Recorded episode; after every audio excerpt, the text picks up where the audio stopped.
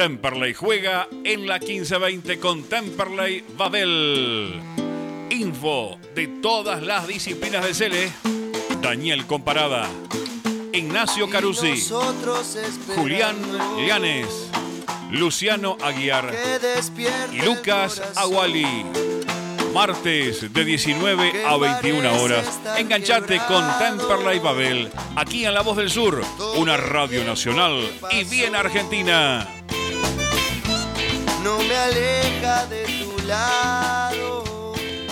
Buenas, buenas, buenas, buenas, buenas, buenas noches, amigos y amigas del universo celeste. Sean bienvenidos a una nueva edición de Temperley Babel, el programa que trae todas las noticias acerca de la vida deportiva e institucional del Club Atlético Temperley. Hoy con un programa muy especial de 19 a 21 horas, como siempre, este 20 de julio, en el Día del Amigo, donde Temperley pasó a los cuartos de final, obtuvo el acceso a la siguiente ronda de la Copa Argentina tras vencer por 1 a 0 a Sarmiento de Junín en un partido bastante vibrante, con muchas emociones y que hasta el último minuto estuvo ahí batallando el gasolero para traerse el pase a Turdera. Como siempre, enviamos un saludo especial a Valentín, quien es el operador de la radio, así como también a Agustino Yene, que normalmente es nuestro corresponsal en redes sociales, hoy no nos va a estar acompañando, va a estar ocupándose de eso nuestro compañero Luciano Guiar, pero recordá que puedes seguirnos en todas nuestras redes sociales, puedes encontrarnos en Twitter y en Instagram como arroba Babel y en Facebook como Temperley Babel. Bueno, para empezar el programa hoy tenemos, como no podía ser de otro modo, a empezar hablando acerca de lo que tiene que ver con la Copa Argentina, ¿no? Este gran triunfo que obtuvo Temperley ante Sarmiento de Junín y que otra vez con la camiseta amarilla parece dar la pauta de que Temperley en este último tiempo se ha convertido en un equipo copero, en un equipo con mística para afrontar este tipo de competiciones con eliminación directa, que obviamente dista bastante en cuanto a la coyuntura y en cuanto a la forma de jugar de lo que es el torneo regular tanto de la Primera Nacional, en el caso de Temperley, como de la Liga Profesional, en el caso del elenco de Junín. Verdaderamente tenemos mucho para comentar hoy, más allá de este partido. Tenemos que hacer un balance de lo que fue la temporada, eh, la primera rueda en realidad de la temporada de la Primera Nacional, que ya terminó de disputar Temperley, después de lo que fue el empate 1 a 1 ante Estudiantes de Río Cuarto. Ahora empieza de nuevo a girar la rueda, Temperley volverá a quedar libre para después recibir a Deportivo Maipú. Pero más allá de esta aclaración, empecemos con lo que más eh, nos movilizó y lo más reciente, el partido de Copa Argentina. Bueno, como decía, Temperley trajo un gran triunfo desde San Nicolás, accediendo a los cuartos de final, eh, también consiguiendo una importante cantidad de, de, dinero. Allí los vimos a los jugadores muy contentos, muy alegres festejando con ese cheque simbólico que siempre usan para posar en la foto grupal después de, elegirse como ganadores los diferentes equipos. Bueno, afortunadamente vimos a Temperley que accedió a los cuartos de final y va a estar esperando el rival. Sabemos que va a ser un equipo de la provincia de Córdoba. Puede ser Talleres o puede ser Estudiantes de Río Cuarto. Eso está aún por definirse, pero lo importante es que Temperley pudo asegurarse su plaza digamos, eh, como primeras líneas, como algunos títulos de este partido, eh, ya voy a pasar a presentar a mis compañeros para que también compartan su opinión. Realmente eh, voy a ser sintético, se jugó un partido correcto, inteligente, con una cuota de fortuna importante en este tipo de partidos, ya que Sarmiento dominó lo que tiene que ver con el primer tiempo y tuvo algunas situaciones claras en la segunda parte Afortunadamente, eh, los jugadores del elenco de Junín no pudieron concretar esas situaciones que generaron. Eh, entre paréntesis, digamos que Sarmiento tampoco jugó un buen partido, eh, sino que mm, por la jerarquía individual y específica de algunos de sus jugadores como Cucci, Graciani, por momentos Jair Arismendi, generó situaciones que a Temperley lo movilizaron, pero afortunadamente no se concretó el gol y estuvo muy seguro Papaleo en el arco muy buen rendimiento de Papaleo en los últimos partidos, que sin dudas ha levantado su rendimiento después de que volviera al equipo titular, luego de lo que tiene que ver con la lesión de Crivelli. Verdaderamente Temperley se puso en ventaja en el minuto 67 del partido a través de, esa pelota que pudo capturar Facundo Pumpido. Nuevamente logra convertir el ex delantero de Acasuso y Comunicaciones, tal como lo hizo ante estudiantes de Río Cuarto. Veremos ahora eh, cuál es el grado de su lesión. Por allí se hablaba en principio de un desgarro. Ahora vamos a ver eh, que Ruiz parece haber puesto paños fríos a la situación, diciendo que, que van a ir tratándolo en la semana. Sabemos que Temperley va a tener un fin de semana libre, ya que va a quedar en esa condición antes de recibir a Deportivo Maipú. Por tanto, Pumpido tiene el tiempo, un tiempo prudencial para recuperarse, o en el peor de los casos, el partido contra Maipú lo va a jugar Molina, Brodsman o alguna otra alternativa que decida el entrenador Ruiz. Bueno, después básicamente Sarmiento intentó conseguir el empate, afortunadamente no lo logró. Yo creo que Temperley no sufrió tanto como otras veces después de convertir el gol y eso se lo debemos al buen trabajo del medio, del y a que Ruiz hizo correctamente los cambios, según mi entender, en el día de hoy. No así contra estudiantes de Río Cuarto, pero hoy la verdad es que estuvo bastante aceptable en ese aspecto. Em, puso a Villagra en un momento importante donde tenía que imprimirle un poco más de velocidad al equipo, así que acertó por ese lado el entrenador, decidió incluir a Pitinar y también allí por el final del segundo tiempo. Bueno, realmente en ese sentido estuvo acertado Ruiz con los cambios, la defensa estuvo bastante sólida, yo creo que la, incorporación de Bojanic sin dudas es un aspecto positivo para el equipo, porque se nota que hay otra voz de mando en el fondo, ¿no? Más allá de que aún hay algunas actuaciones que no terminan de convencer, como Vivanco jugando como lateral por izquierda, que imagino que ingresó porque Bustos no tuvo el nivel esperado en los últimos dos encuentros, pero lógicamente la posición natural de Vivanco no es la de marcador eh, de punta izquierdo. Creo que fue un partido aceptable de Temple y supo golpear en el momento justo y logró llevarse el triunfo de ese partido tan complicado ante Sarmiento de Junín. Bueno, ahora sí vamos a presentar al equipo, ¿les parece? Vamos a saludar a cada uno de mis compañeros. Mi nombre es Daniel Comparada y queden formalmente invitados a participar del programa del día de hoy en Temperley Babel. Primero voy a saludar a mi compañero, a mi co-conductor Julián Lanes para preguntarle qué le pareció este partido en donde Temperley eliminó a Sarmiento y pasó a cuarto de final de la Copa Argentina. Hola Julián, buenas noches, ¿cómo andas? Hola Daniel, el saludo para vos, para todo el equipo y los oyentes que están del otro lado.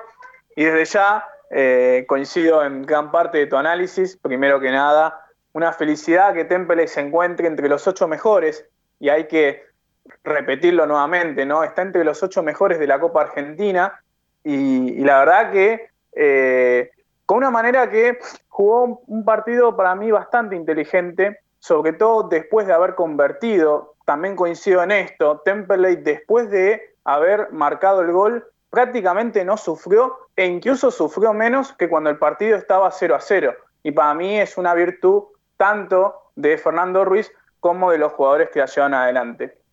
Cuando comenzó el encuentro, la verdad que el primer tiempo mucho no hay para aviar, fue muy trabado, luchado en la mitad de la cancha, en algunos momentos hasta aburrido.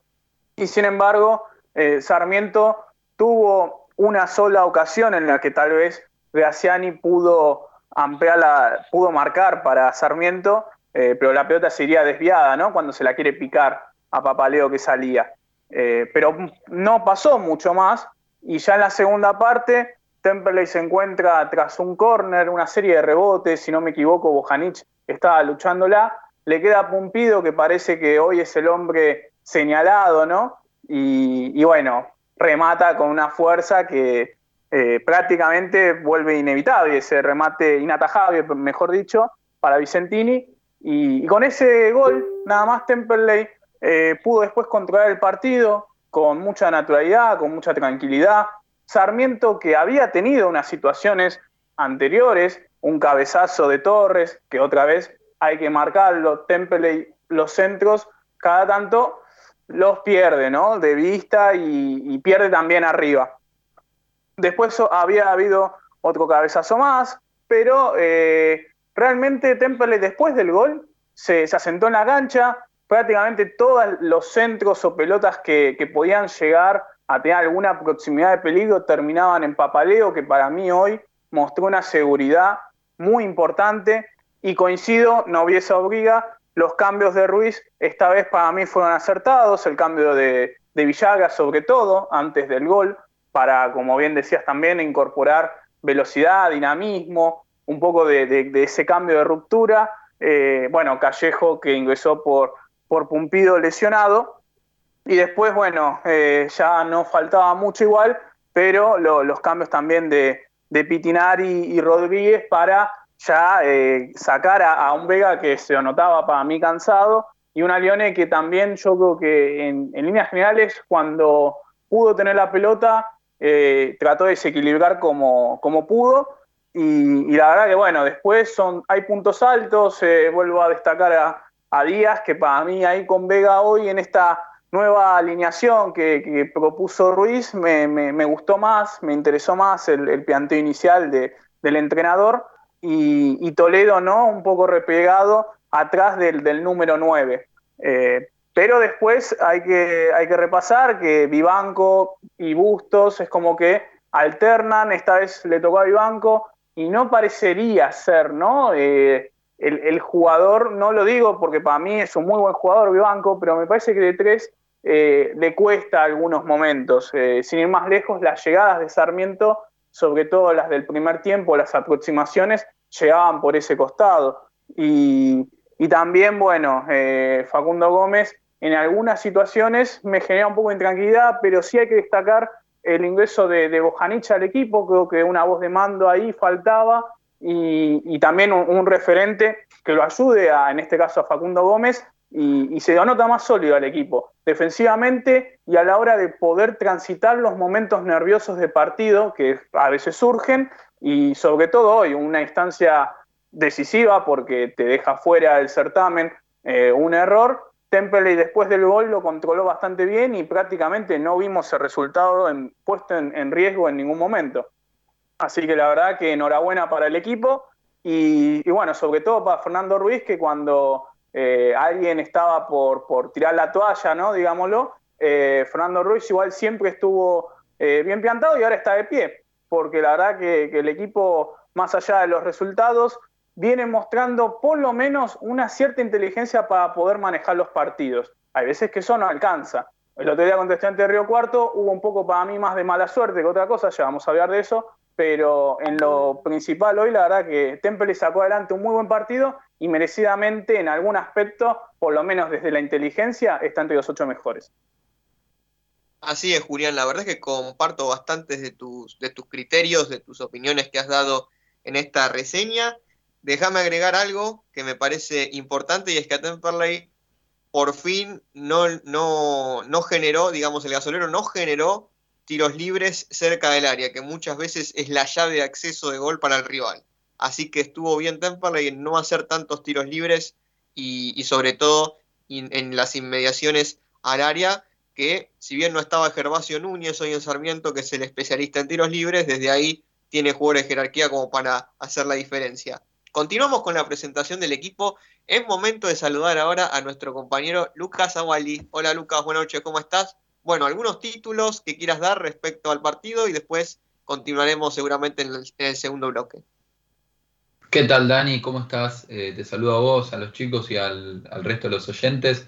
Nada, en principio muy contento y eh, con un Temperley que, aspira a, un segundo semestre eh, mucho mejor que el, que el primero. Después seguimos desarrollando en el segundo bloque. Ojalá así sea, Lucas. Ojalá así sea. Seguimos con la presentación del equipo. Saludamos ahora a nuestro compañero, al especialista en el polideportivo. Eh, Luciano Aguiar. Buenas noches, Lucho, ¿cómo estás?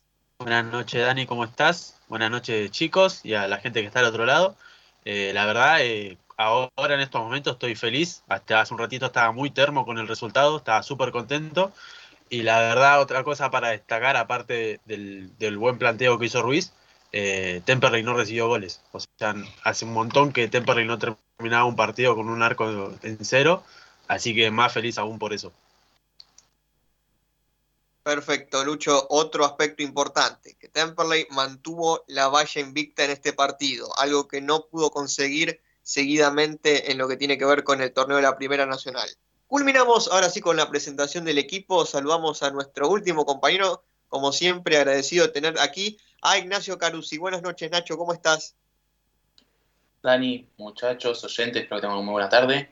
Eh, algo muy importante para mí es que hoy Temperley vio un equipo en cancha.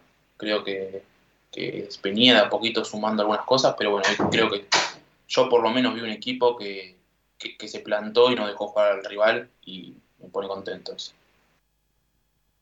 Así es, todos estamos muy felices, estamos muy entusiasmados también. Como siempre digo, la Copa Argentina es un torneo que, que a los futbolistas siempre les sirve como vidriera, le da la posibilidad a ellos de, de poder mostrarse ante el público eh, objetivo, hacia el público en general, y también para el club es algo importante porque le da prestigio. Temperley en el año 2018 pudo llegar a la instancia de semifinal de este torneo federal, que es la Copa Argentina, Ahora ya estamos en cuartos y uno se entusiasma. Cada llave que se abre, sin dudas, genera un entusiasmo, una esperanza adicional en el hincha.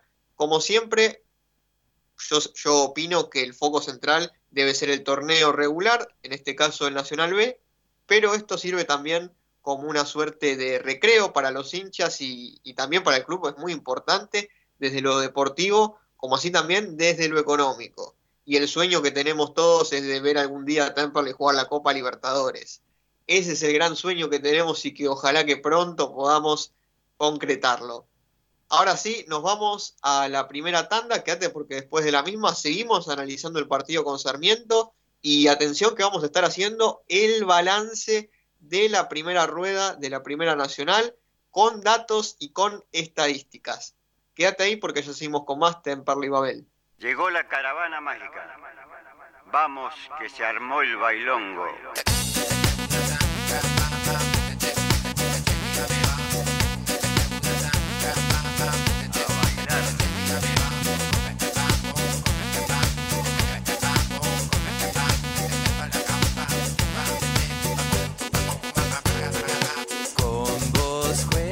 Esta noche.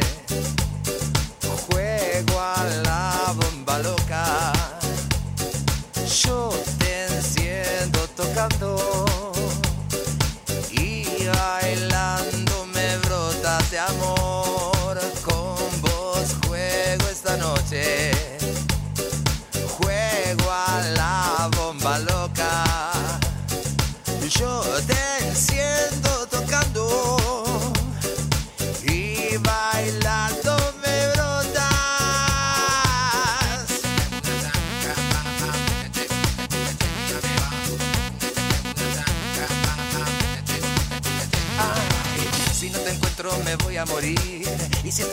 Quiero resucitar. Esta noche te quiero conmigo loca. Dejé mi sangre muy lejos de aquí y casi ya no me queda vigor. Acércate así, mi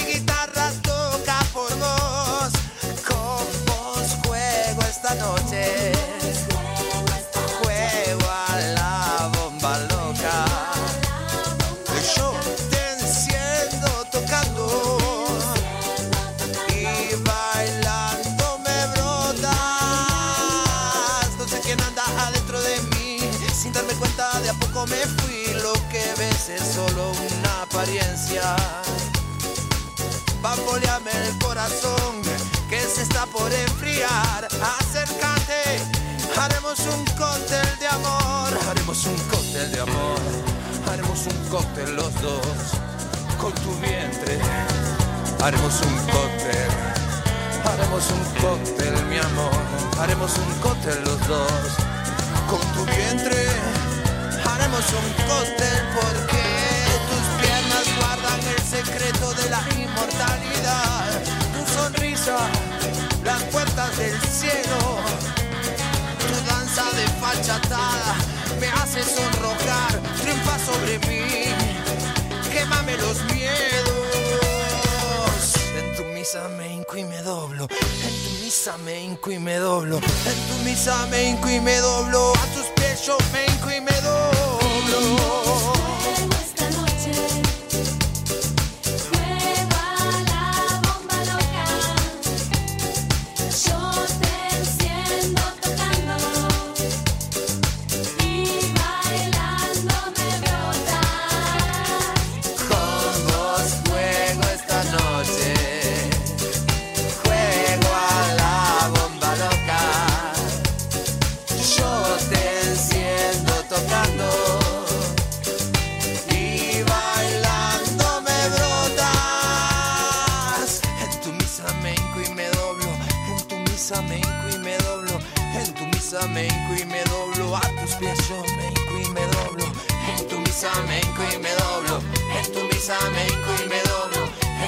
En tu misa me hinco y me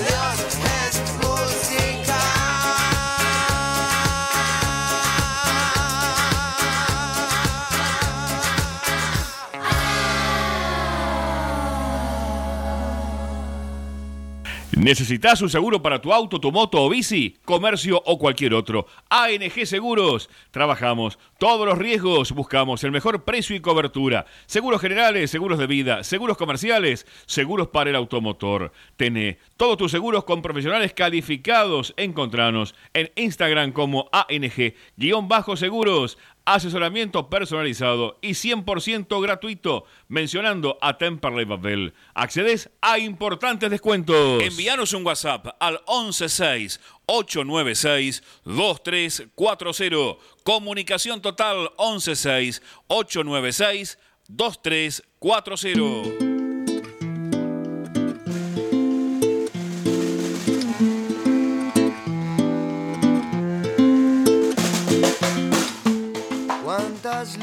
Arrancamos el segundo bloque de Temperley Babel aquí por AM 1520 La Voz del Sur. Continuamos con el análisis del partido en el que Temperley venció por 1 a 0 a Sarmiento de Junín con gol de Facundo Pumpido y que le valió el pase a los cuartos de final de la Copa Argentina.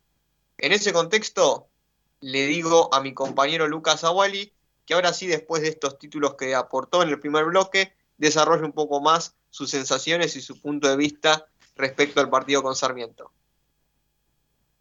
Bueno, Dani, antes que nada, contento, ¿no? Contento porque la verdad que la Copa Argentina es un torneo muy especial y más para Temperley después de lo que pasó en 2018. Es un torneo que a la gente la, la ilusiona y le genera ciertas, ciertos recuerdos lindos. Y yo siento, es un torneo que siempre digo que es que no se pierde nada. Es todo, todo lo que pasa en Copa Argentina es, es, eh, es para sumar, ¿no? Eh, si ganás, eh, es buenísimo porque progresás, tenés un ingreso y, y no solo motivás a la, ilusionás a la gente, sino que se motiva mucho a los jugadores.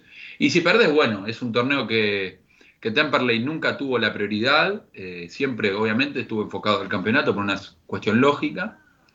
Y la realidad es que estar nuevamente en cuartos de final, de vuelta, o sea, haber estado por lo menos en un año entre los cuatro y en, y en dos años después, perdón, en tres años después, estar entre los ocho mejores eh, y, aún, y aún en competencia, la verdad que es muy gratificante, ¿no? Eh, la realidad es que uno muy contento, ¿no? Mismo, bueno, el planteo de hoy, la verdad que yo, a mí me gustó, yo vi un equipo mucho más sólido, un equipo que, que, le costaba a Sarmiento generar situaciones. Mismo uno no sabe si Sarmiento realmente está, ha jugado de esta manera porque está muy mal. Uno, bueno, vio que perdió el último partido, pero bueno, no deja de ser un equipo de primera y Temper la verdad que lo neutralizó muy bien. un partido muy bueno de Bojanic. Eh, después, bueno, Vivanco y Sosa. Eh, Sosa yo creo que lo vi bien, pero bueno, Vivanco sabemos que no es su posición natural, pero aún así no desentonó. Lo mismo con Gómez. Eh, el equipo estuvo bastante bien. Yo creo que tal vez le costó un poco de generar en tres cuartos de cancha, pero bueno, por una cuestión lógica, yo creo que, yo creo que el planteo de Ruiz fue tal vez un poco más pragmático, un poco más cerrado, a sabiendas de lo que es el rival, un equipo de primera. Eh, y la verdad que contento, la verdad que muy, muy feliz de, ver hacia al Cele y que pueda, y que esto sea un, despegue para lo que venga en la segunda rueda. Eh, ahora, bueno, a Temper le toca tener fecha libre y ya después eh, la mente en Maipú porque quedan 48 puntos en disputa y Temperley está a 6 del cuarto puesto y a 10 del primero. Ya sé que es, es muy, falta mucho y estamos lejos para pensar en eso, pero bueno, nunca es, nunca está de más proyectar y, ilusionarnos, ¿no? Eh, yo, yo creo que tal vez con algún que otro refuerzo, un, delantero más, algún central más, como para estar un poco más, más tranquilos en esos aspectos, yo creo que Temperley va a estar muy bien, sumado ¿no? a, la, incorporación de Callejo al plantel. Eh, así que, que nada, muy contento y ilusionado. Vos sabés, Lucas, que yo creo que la habilitación de Callejo, que recordemos que llegó a Temperley a principios de este año, al final del mercado de pases, pero llegó, digamos, en principio para jugar desde el comienzo del torneo y bueno, ocurrió toda esta, esta cuestión con el transfer que no eh, se lo habilitaba, ahora por suerte la dirigencia hizo las gestiones y va a poder jugar en esta segunda parte del torneo. Ya tuvo la posibilidad de jugar contra estudiantes y repitió hoy contra Sarmiento. Eh, me parece que Callejo llega como el reemplazo a la salida de Valdunciel. Así que por ese lado no se tiene que buscar en el mercado, porque después también tenés otras alternativas en el propio plantel, como lo son eh, Salas o Javier Canteros, por lo cual Temperley ahí se ahorra de tener que gastar en otro refuerzo. Seguimos ahora con el análisis del partido ante Sarmiento de Junín. Quiero conocer un poco más en profundidad la opinión de Luciano Aguiar eh, bueno, en principio, ¿cómo viste el funcionamiento de Temperley y viste alguna mejora en relación al partido con estudiantes? Bueno, Dani, eh, primero que nada sí vi una mejora. Eh, Temperley jugó con la pelota al piso. Ruiz lo pidió mucho tiempo, se pidió que jueguen sencillo, se lo escuchaba en la transmisión que, que pedía que jueguen sencillo, fácil y al pie cosa que últimamente no, se venía notando mucho en el, en el, funcionamiento del equipo. Después, eh, otra cosa que, complicó la idea de Ruiz fue el, planteo de Sarmiento. Eh, Sarmiento jugó a defenderse en los primeros 10 minutos. Creo que no, no hubo situaciones hasta el minuto 15, 16. Temperley intentó jugar, pero Sarmiento salió a tapar bien las, los intentos de subida de, de Temperley. Y después a partir de ese momento con los pelotazos eh, Sarmiento generó una o dos situaciones. En la primera creo que tapa Sosa si no me equivoco que, había quedado habilitando a, un delantero de Sarmiento. Y en la segunda que es la que había marcado Julián que la pican sobre Papaleo y la pelota sale que también la sigue cubriendo Sosa para vigilar que la pelota no entre después en eh, eso fue creo que todo lo que hubo en el primer tiempo alguna llegada de Temperley que para mí en el primer tiempo eh, no supo aprovechar los, momentos de pelota paradas o, los desbordes hasta el fondo y tirar un centro. Sobre todo en lo que es pelota parada. Temperley jugó con lo que es tres centrales, porque por más allá de que Vivanco haya jugado de tres, sigue siendo un central, sigue siendo un jugador alto. De hecho, tiene un metro ochenta y tres, eh, Bojanic 1.93 y Gómez 1.86, si no me equivoco. Eh, cosa que en el primer córner eh, a Leone lo tira y tira un centro al primer palo, casi de la cintura para abajo. Ahí ya te das cuenta eh, que Temperley no, no sé si no intentó buscar por, por arriba o, pateó mal. Y a esto sumado a que estaba Pumpido, que es el único 9 que, tenía Temperley en cancha. O sea, tenías cuatro jugadores de altura para intentar buscar por arriba, cosa que, no lo usó en ataque, pero sí en defensa. Pumpido estuvo bien en defensa también. Eh, lo mismo los centrales pero después en, el primer tiempo lo, último que me quedó por, resaltar fue, para mí, noté a Vivanco pesado en el retroceso. Igual los relevos de, la defensa estuvieron bien. Después en el segundo tiempo Sarmiento salió a buscar el partido, se lo notó, tuvo más llegadas, creo que Temperley tuvo la del gol y, alguna que otra para poder, cerrar el partido, cosa que le sigue faltando a Temperley, eh, poder concretar, tuvo una, si no me equivoco, Contreras en un mano a mano, está, está para destacar que, que llegó con lo último, ya Vega había salido, supongo que para evitar una contractura como le pasó a Pumpido, que supuestamente es un desgarro, supuestamente no, depende, lo, de, hay que ver qué, resultados salen esta semana, en estos días, para ver eh, la instancia, si, si, hay que recuperarlo o, se lo pierde por dos semanas. Y después, eh, Temperley, lo que le viene bien a Temperley es esta semana de parate que no juega fecha, que no tiene fecha, perdón, para poder recuperar a todos los jugadores que había perdido y poner a punto a todos los que estuvieron con lesiones eh, hace poco. Eh, Ruiz hizo un buen partido, lo planteó bien, le faltó un poquito más de, juego para mí, creo que me hubiese gustado ver un poco más de Toledo, pese a que es un buen partido. Villagra entró perfectamente al partido. Eh, después otro cambio que hizo muy inteligente de Ruiz fue la entrada de Rodríguez por Alione un poquito tarde para mi gusto, pero lo hizo bien. Fue en el momento que Sarmiento iba a venir a, llenar de centros al área de Temperley, entonces creo que estuvo muy inteligente en ese sentido. Y después eh, el cambio de Pitinari por Vega, que fue para darle un poco más de, dinamismo al juego, para poder jugar un poco más hacia adelante. Y es en el momento en donde Temperley aprovechó a jugar de contra y, y casi lo cierra por un 2 a 0, finalmente fue un 1 a 0, pero igual fue un buen partido de Temperley. Así es, Lucho. Temperley tiene que mejorar algunas cuestiones, sobre todo en zona defensiva, ya lo vamos a estar conversando. Lo que venimos también hablando en programas anteriores, ¿no?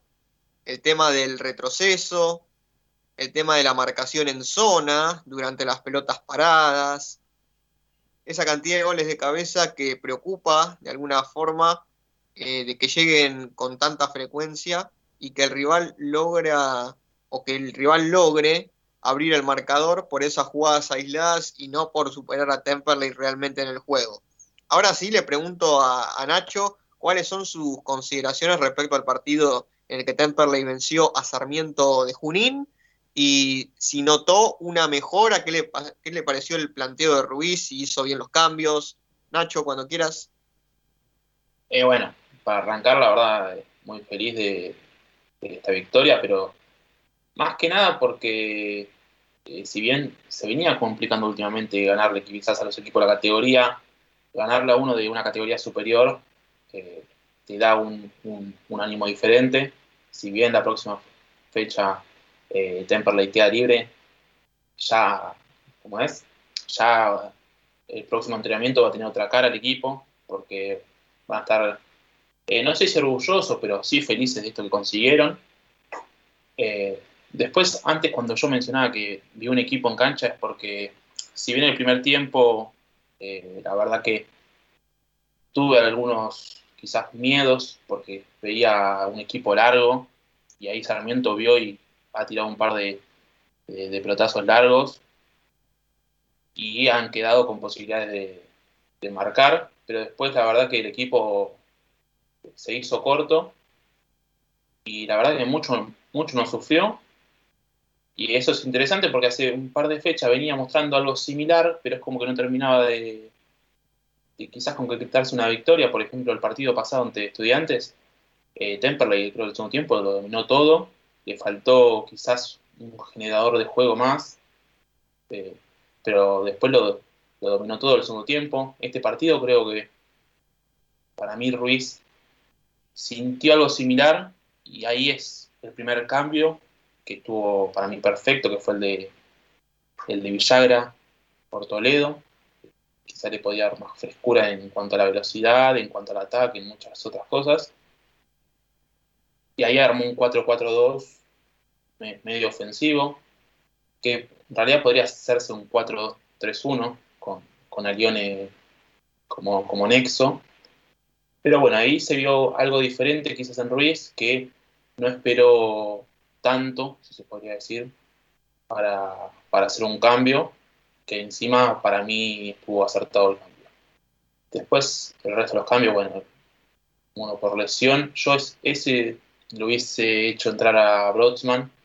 Para mí el partido estaba para él, pero bueno, no, le puedo decir nada.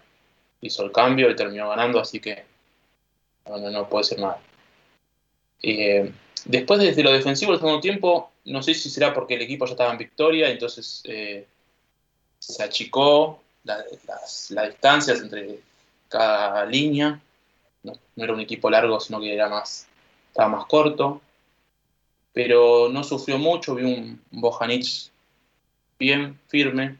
Papaleo, la verdad que también cada centro que tuvo salió sin problemas y, no dejó la duda, porque quizás algunas que otras veces cuando el rival te, viene a bombardear, eh, un rebote del arquero quizás lo, ayuda al rival, ¿viste? Lo, levanta anímicamente, pero la verdad que estuvo seguro en cada pelota y no, generó dudas en nada. La verdad que no me queda mucho más que agregar a, todo lo que han dicho ustedes. Pero nada, felicitar a, Ruiz porque la verdad planteó muy bien el partido. Así es, Nacho. Realmente eh, hemos analizado diferentes aspectos de este partido según la consideración de cada uno. Obviamente hay mucha tela para cortar en relación a este partido en el cual Temperley venció a Sarmiento. Seguramente eh, vamos a remitirnos a este partido eh, no solamente en el análisis posterior que vamos a estar realizando, sino en futuros análisis. Imagino que también puede ser el comienzo de algo positivo para Temperley de encontrar el funcionamiento, de encontrar sobre todo la regularidad en este torneo eh, tan parejo de la Primera Nacional, donde por momentos se ve muy poco fútbol, realmente. Los equipos que parecían ser los a priori animadores del torneo, tal vez no están dando tanto la talla, sino que se trata de obtener una buena racha como para ubicarse en los primeros puestos, en los primeros puestos.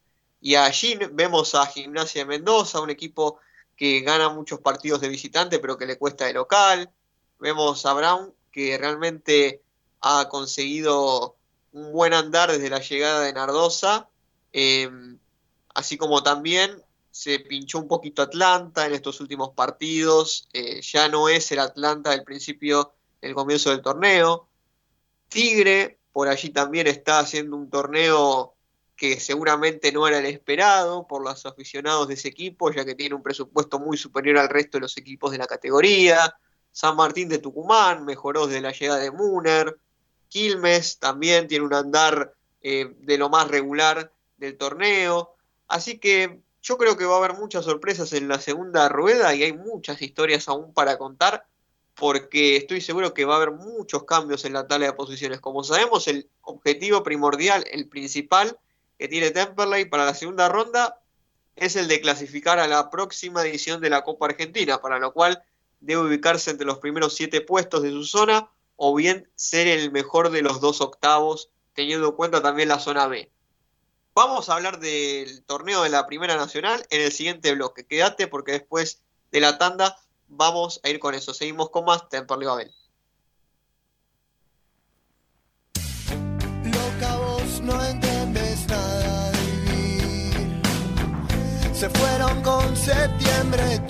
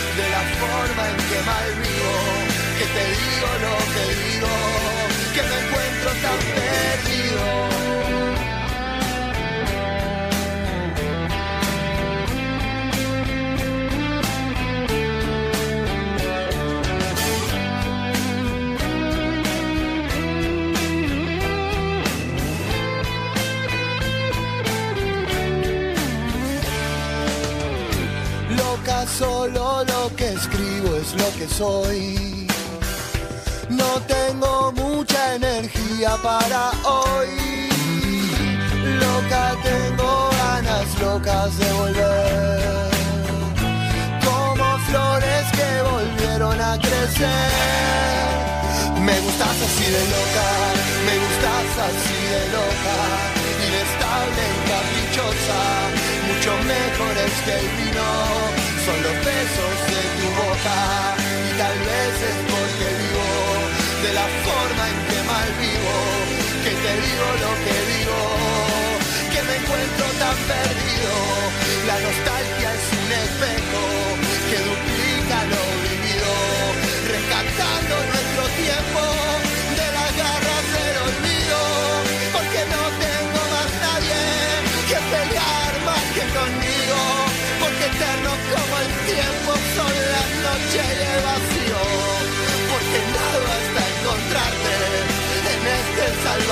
río.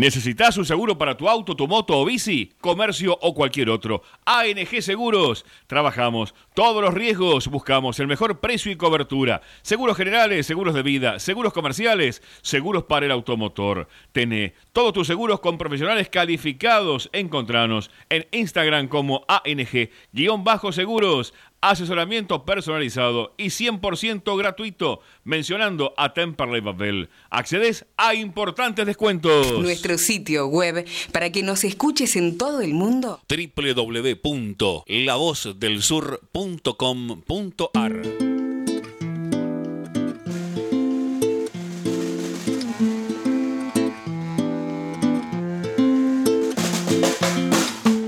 Cuántas se Seguimos, seguimos con Temperley Babel. Como anticipaba en el bloque anterior, es momento de pasar ahora al torneo de la Primera Nacional. Teniendo en cuenta que con, esta, con este encuentro que disputó Temperley ante Estudiantes de Río Cuarto y que empató 1 a 1 en el Alfredo Beranger, el gasolero cerró de alguna manera su participación en esta primera parte del campeonato. Sabemos que va a quedar libre después de este partido y que posteriormente estará recibiendo a Deportivo Maipú, equipo que en la primera rueda eh, venció por 1 a 0 en la provincia de Mendoza con gol de Brodsman. Vamos a hacer un pequeño análisis grupal acerca de cuáles son nuestras opiniones respecto a lo que dejó este torneo, un tanto irregular para Temperley, eh, dentro de la irregularidad propiamente dicha que es este torneo de la Primera Nacional, en donde parece escasear eh, la jerarquía en algunos momentos, en algunos equipos eh, se esperaba mucho más en cuanto a la conformación del plantel y por el momento no están haciendo una campaña acorde. Me voy un poquito de lo que tiene que ver estrictamente con la zona A, pienso en Ferro, por ejemplo, que decidió prescindir de los servicios de Ocela como técnico y ahora va a asumir la dupla de Gómez Orsi. Pienso en Tigre, que también en estos momentos está siendo un poco cuestionado Martínez, que son equipos que sin duda se armaron con las aspiraciones de pelear por un ascenso y que por el momento les está costando bastante. Y les está costando bastante contra equipos que tampoco demuestran ser demasiado sólidos. Así está el ejemplo de Gimnasia de Mendoza. Un, equipo que diría yo que tiene dos facetas, una de local, una de visitante, que gana los partidos de visitante, pero de local le cuesta más, como anticipaba en el bloque anterior, que es dependiente de un solo jugador como lo es Cristian Llama. Atlanta también se terminó cayendo en estas últimas fechas después de un arranque excepcional. Pienso, a Temperley no le falta tanto para estar en los primeros puestos. Simplemente tendría que conseguir un poco más de regularidad. Y esa regularidad se obtiene a través de la suma de puntos, cosa que Temperley, independientemente de los que consiguió, no logró acceder en esta primera fase porque perdió muchos partidos. Y perdió partidos que al menos podría haber empatado, que podría haberse llevado algún que otro punto, y con cuatro o cinco puntos más la historia seguramente sería distinta. De esta manera, el balance que haremos en equipo aquí en Temple Babel va a tener como premisa a datos estadísticos para comprender mejor cómo resultó la actuación de Temperley en el actual torneo de la Primera Nacional y eventualmente en qué podría mejorar como para escalar algunas posiciones en la tabla. Finalizada la fecha 17 del torneo, Temperley se encuentra en la undécima colocación de la tabla, puesto 11, con 20 puntos en 16 partidos disputados, repartiéndose de la siguiente manera, 6 victorias, 2 empates y 8 derrotas. Anotó 15 goles y recibió 22 tantos. Una temporada en donde Temperley sufrió mucho la pelota parada. Eh, creo que en esta primera rueda han llegado, creo que, cinco o seis goles de cabeza, tres goles de tiro libre. Entonces, la realización de falta cerca del área es un aspecto que celebré que no se diera en el partido de hoy contra Sarmiento, porque sin dudas ha tenido su impacto negativamente para Temperley a lo largo de esta primera parte del torneo. Tuvo un arranque bastante complicado Temperley, eso es innegable, con esa racha de cuatro partidos en forma, cuatro partidos perdidos en forma consecutiva, recordemos Agropecuario, por allí Quilmes, Tigre, Alvarado, eso realmente fue bastante negativo para la campaña de Temperley y esto volvió a acrecentarse cuando perdió en forma consecutiva contra Almirante Brown, contra San Martín de Tucumán. ¿sí? Entonces estamos a la expectativa de que esto puede ir cambiando, de que la suerte de Temperley eh, pueda variar. Recordemos que además de perder con Almirante y con San Martín, la que recuerdo también perdió con Belgrano, o sea que fueron tres triunfos eh, que, no se, que no se dieron, fueron tres derrotas y ahora sí los triunfos llegaron después contra Riestra y Gimnasia de Mendoza, empatando el último partido contra Estudiantes de Río Cuarto. Esperemos que en esta segunda parte no se repita más esta racha de cuatro partidos perdidos en forma consecutiva, tres partidos perdidos de manera consecutiva y que se pueda hacer del Beranger una fortaleza. Vamos ahora sí a incorporar a mis compañeros al debate. Quiero preguntarle a Julián qué, balance hace de la temporada, en qué cree que podría mejorar y si te haría algún refuerzo en específico como para, para que esto sea un poco más eh, potable, o bien si le daría más rodaje a algún jugador que quizás no tuvo tantos minutos. No, bien como, como mencionabas, ¿no? La, las rachas que hicieron que Ruiz, digamos, penda de un hilo, porque recordemos que contra Alvarado la situación era crítica, eh, los dirigentes se habían presentado a, los entrenamientos, ¿no? A, ver cómo andaba el equipo. Eh, y, eso también era una, señal. Y la derrota contra Belgrano también, después de haber caído contra Almirante Brown, de la forma en cómo se perdió, y San Martín prácticamente sin patear al arco, eh, también eh, era un momento en el que se hablaba que si Ruiz no conseguía un resultado positivo contra Riestra, la situación iba a ser difícil de, que se remonte. Sin embargo, eh, pudo superar estas dos adversidades, claramente eh, acompañada con, los resultados, eh, en donde por lo menos después siguió manteniendo una racha positiva en dos o tres partidos. Y, bueno, ahí está la explicación de los puntos de Temperley. Vos date cuenta que el único partido aislado es aquel partido contra Maipú, donde se debutó y se ganó 1 a 0, pero que nosotros acá en la radio especificamos y dijimos que Temperley tenía que mejorar para los partidos que se venían. Y justamente es cuando Temperley en los siguientes encuentros empieza a tener una racha no solamente negativa desde el resultado, sino también desde lo futbolístico, porque nosotros podíamos pensar que ese debut contra Maipú podía haber sido producto del estado de la cancha, del campo de juego, que realmente era muy malo. Sin embargo, en el Beranger o en otros estadios, como en la cancha de Quilmes, nos dimos cuenta que también la situación pasaba por otro lado.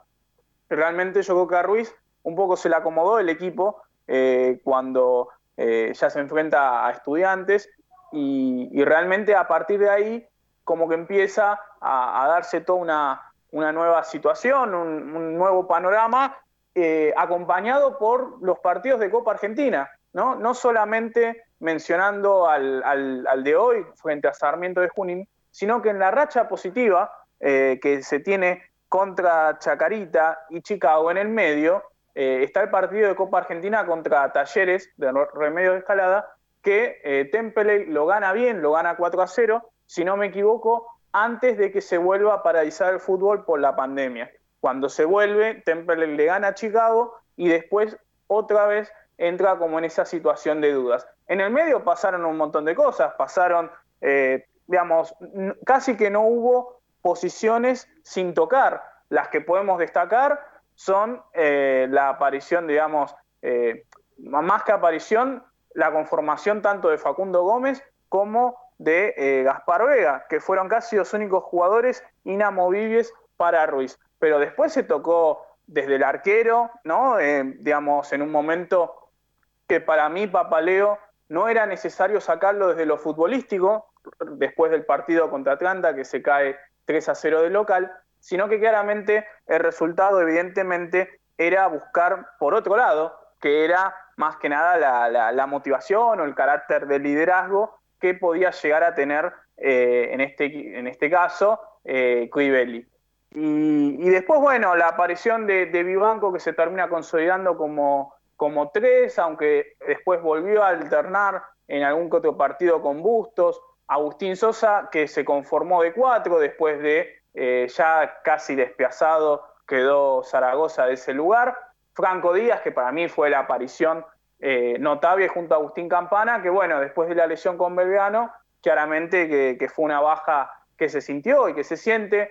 Eh, Agustín Alione con el correr de dos partidos, cuando aparece yo creo que muestra la diferencia. Hay veces que está medio desconectado del juego, pero cuando puede estar vinculado con los jugadores, yo creo que ahí es donde él puede sacar fruto de eso y, sobre todo también junto a, Toledo, que para mí es un jugador que yo hoy por hoy lo, mantendría en el, en el once titular.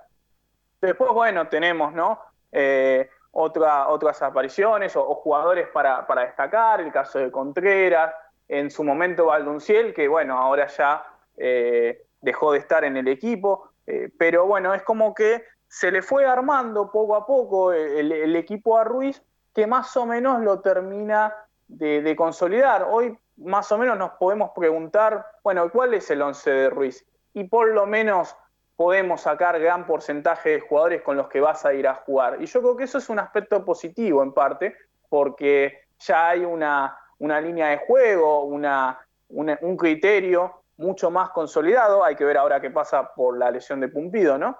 Pero, pero dentro de todo, ya sabemos que, hay jugadores que se vuelven a repetir, eso forma un mecanismo, forma una confianza. Eh, también, digo, en este caso hay que eh, no solamente aceitar al once, al once ideal, sino también dar competencia para los supientes. Y en esto es donde tal vez yo, sacando el partido de hoy, que vuelvo a decir que, que para mí Ruiz estuvo muy bien, es en donde tiene que cambiar un poco, porque no puede ser que eh, digamos, en un fútbol que yo todavía no entiendo bien por qué hay cinco cambios, pero si los hay, hay que utilizarlos. Y no entiendo cómo Ruiz muchas veces solamente utiliza dos o tres y, realmente cuando encima los utiliza son faltando generalmente 20, 15 minutos. Entonces el jugador que viene luchando la de atrás, difícil que pueda cambiar algo en, en 10, 15 minutos, que generalmente el resultado termina sellándose igual.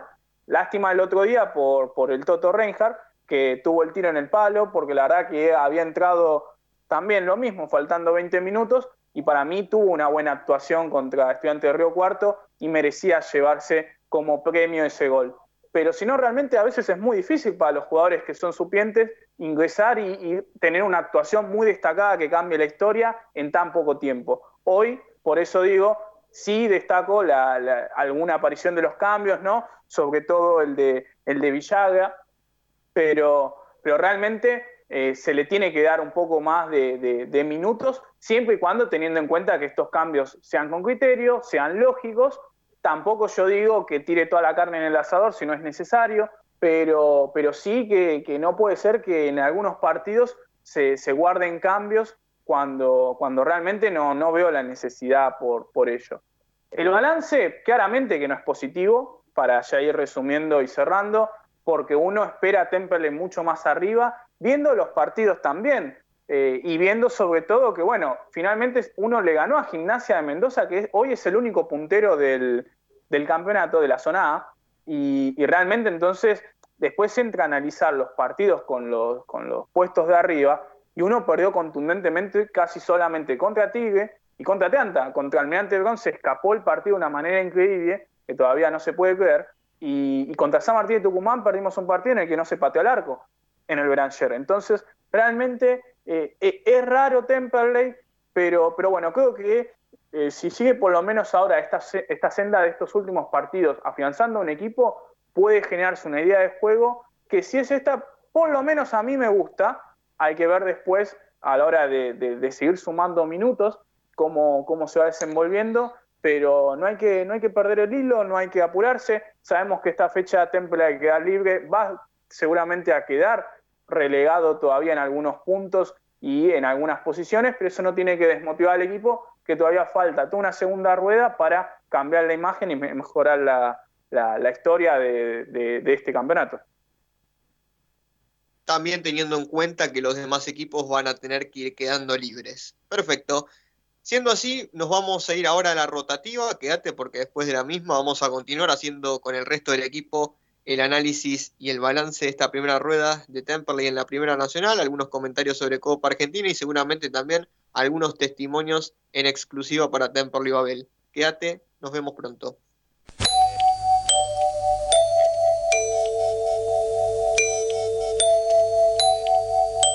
En 1520 kHz transmite La Voz del Sur desde Esteban Echeverría, provincia de Buenos Aires, República Argentina. Inicio de espacio publicitario.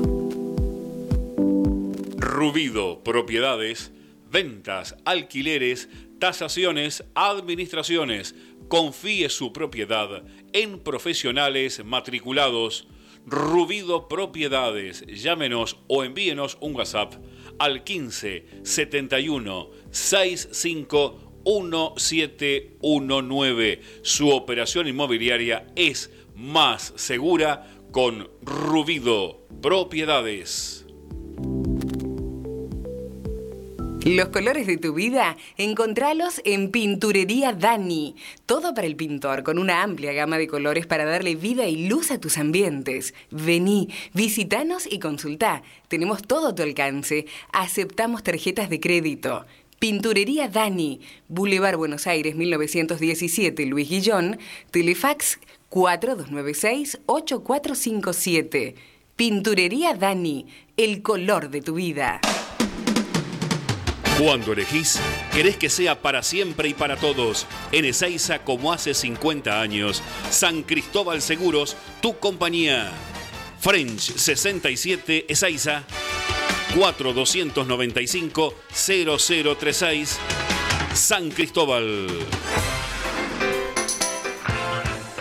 Su grupo electrógeno, cuando más lo necesita, no funciona. Bueno, ya es hora de visitar a Electrógenos Total. Reparación de grupos electrógenos de toda marca y potencia, nafteros, gasoleros y a gas. Recuerde, Electrógenos Total, 24 años en la reparación de grupos electrógenos. También convierten a gas tu generador naftero. Electrógenos Total. Robertson 1249. Luis Guillón pegadito a la radio. 155-995-8562. Llame, llame y solicite su turno al 155-995-8562. Electrógenos Total. Años en la reparación de grupos electrógenos. COVID-19. ¿Qué hago si tengo síntomas?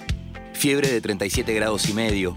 Tos dolor de garganta, dificultad al respirar, dolor muscular, dolor de cabeza, diarrea y o vómitos, pérdida del gusto u olfato.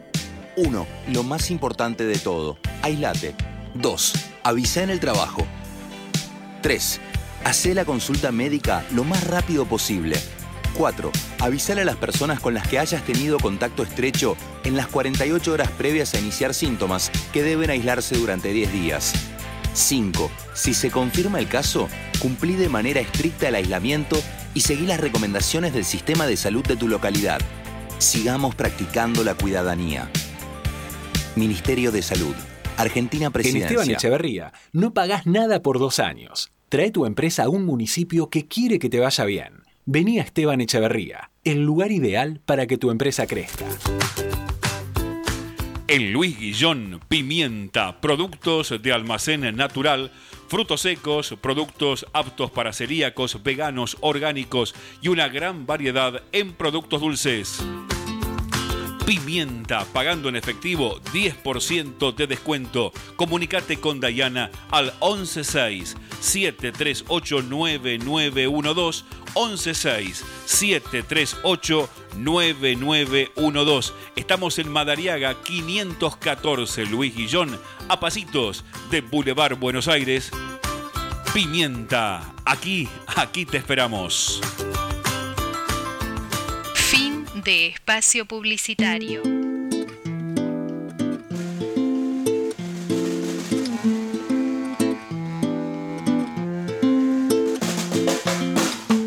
Cuántas lunas que Arrancamos, arrancamos, arrancamos la segunda hora, el segundo tiempo de Temperley Babel, continuando con la realización del programa de hoy, un programa bastante especial después de lo que fue el triunfo de Temperley en la Copa Argentina ante Sarmiento de Junín, que le posibilitó acceder a los cuartos de final de dicha competición. Ahora, eh, rápidamente vamos a ir con el repaso del polideportivo, porque hubo varias noticias en las diferentes disciplinas amateurs. Eh, ay, me están comentando que tenemos en línea a Franco Ayunta, el primer entrevistado del programa de hoy.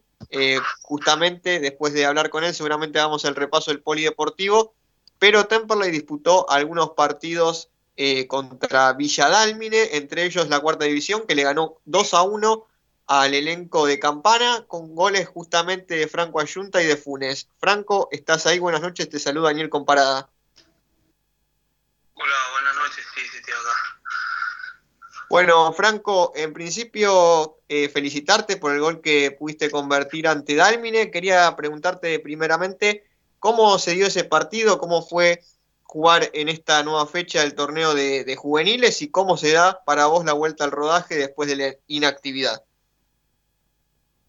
Y fue un partido complicado, ya la semana veníamos hablando que era un partido complicado. Eh, por suerte se me pudo dar el gol. Y fue, fue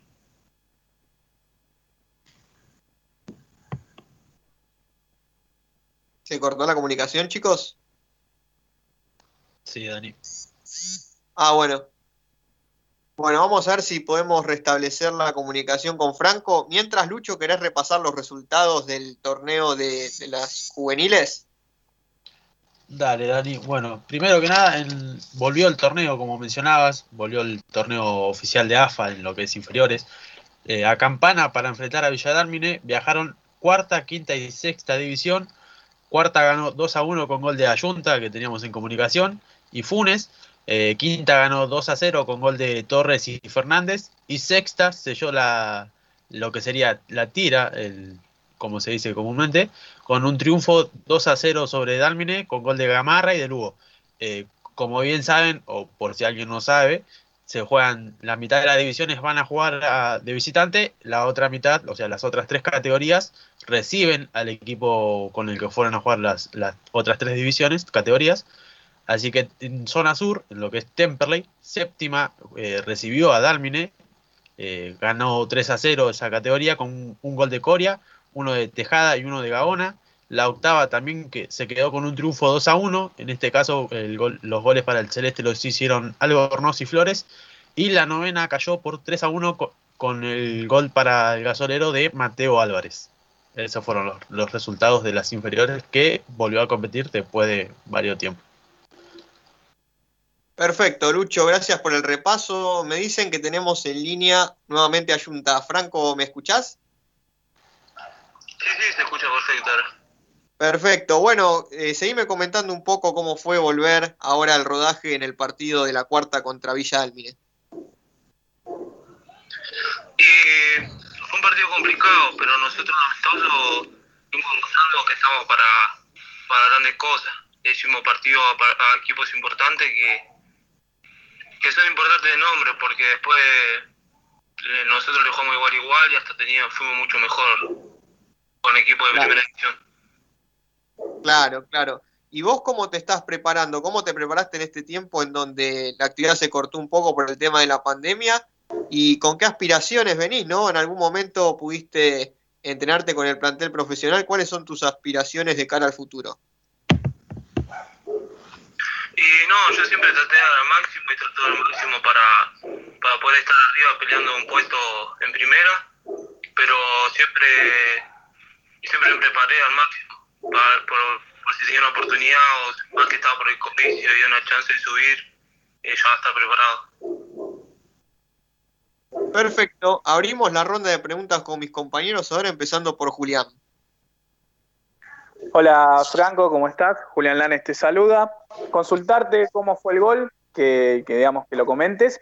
Y eh, bueno, cómo es que, se viene a formar va, este campeonato, o sea, qué es lo que sigue. El gol fue de un centro por izquierda y pude anticipar primer palo de Palomita y, y clavar al segundo palo eh, por abajo.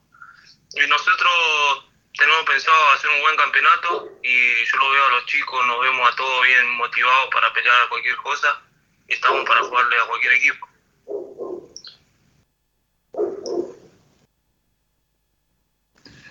Hola Franco, ¿cómo estás? Lucas Aguali te saluda. Eh, yo te quería consultar, pues bueno, eh, ya sabemos que vos sos delantero, eh, pero te quería consultar por dónde te sentís más cómodo, si de, de delantero centro, más de nueve, o si te sentís cómodo también por los costados. Y mira, yo con Perazo, cuando me planteé de profesional, me ponía por afuera.